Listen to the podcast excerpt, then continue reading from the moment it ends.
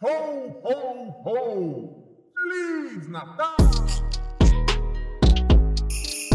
Merry Christmas!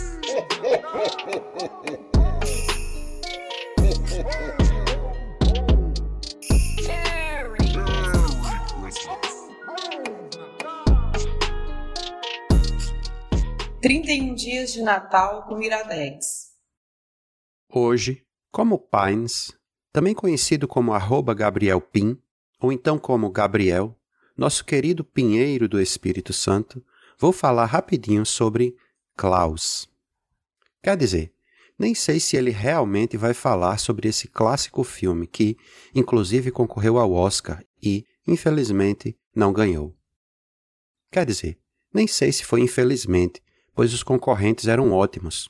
Como Treinar Seu Dragão 3 e Toy Story 4 estavam no páreo, por exemplo. Espero que sim, até porque eu vou falar de Klaus, mas não do filme, do quadrinho. E não, não é a mesma história, apenas compartilha o mesmo nome.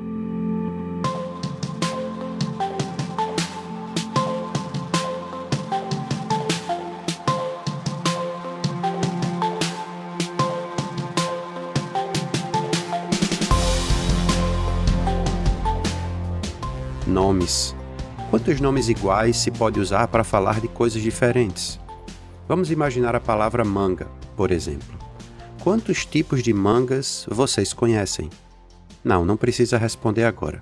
Se for pensar nas mangas, não vai prestar atenção aqui no que eu estou falando.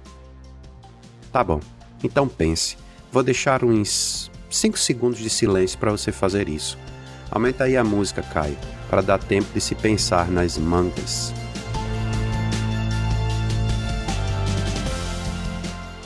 De volta? Ainda não?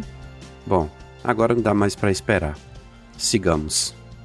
Klaus, de Grant Morrison, autor de Patrulha do Destino e Superman All-Star, dentre muitos outros quadrinhos renomados, e Dan Mora, conta a história de Klaus, é claro. A história dele começa assim.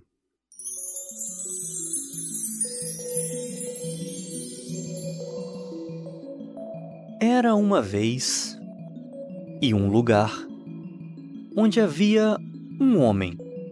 Não, não é uma comédia. Hoje em dia, todos conhecem o nome dele, mas poucos poderiam te contar quem ele realmente é ou qual foi a sua origem. Essa é a maior entre todas as histórias jamais contadas. Klaus Como Papai Noel começou.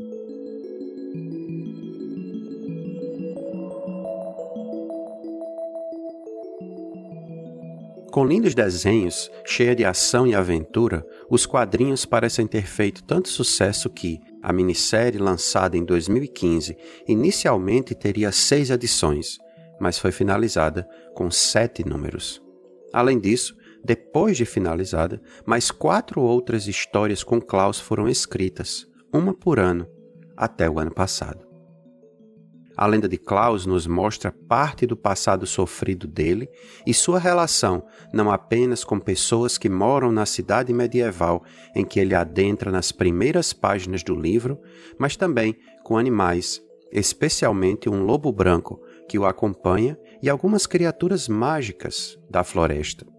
A cidade, que ele conhece, mudou imensamente desde a última vez que esteve nela e isso o deixa não apenas intrigado, mas muito ferido por querer descobrir o que aconteceu, já que a alegria parece ter desaparecido completamente de dentro de seus muros.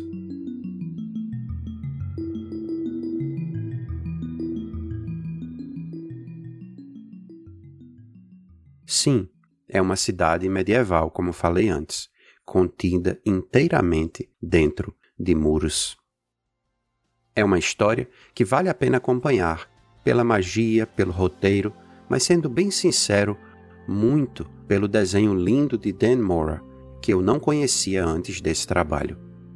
O desenho dele ilumina a história de Morrison, elevando a força dos personagens em suas expressões, seja de dor, de alegria ou de extremo júbilo.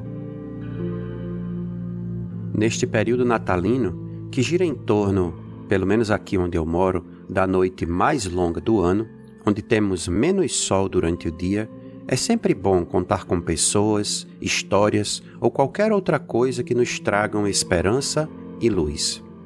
E isso não é, nem seria diferente, mesmo se eu morasse em um lugar onde esta é a época, não da noite, mas do dia mais longo do ano.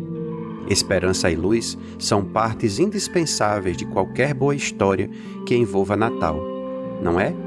Pinheiro do Espírito Santo.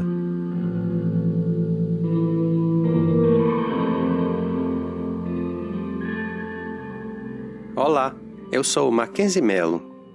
Esse episódio tem também a voz de Gabriel Pinheiro, o arroba Gabriel Pin. E, entrando no clima de Natal, junto com os amigos do Iradex, estamos visitando uma obra cultural por dia durante todo o mês de dezembro. Você pode achar essa ideia de lançar um episódio de podcast por dia louca. E é, mas você pode ajudar a torná-la real Basta compartilhar os seus episódios favoritos nas redes sociais e avisar os seus amigos que o 31 Dias de Natal já está no ar. Ah, e lembre de assinar o feed no seu agregador favorito de podcasts e também de seguir o Iradex nas redes sociais. Se quiser me seguir, procure por arroba Macmelo. E não esqueça, a sua audiência e o seu feedback são fundamentais para esse podcast dar certo projeto editado pela 20 a 20 produtora, com vinheta de Roberto Rudinei, que também dá suporte na edição, juntamente com Gabriel Pinheiro.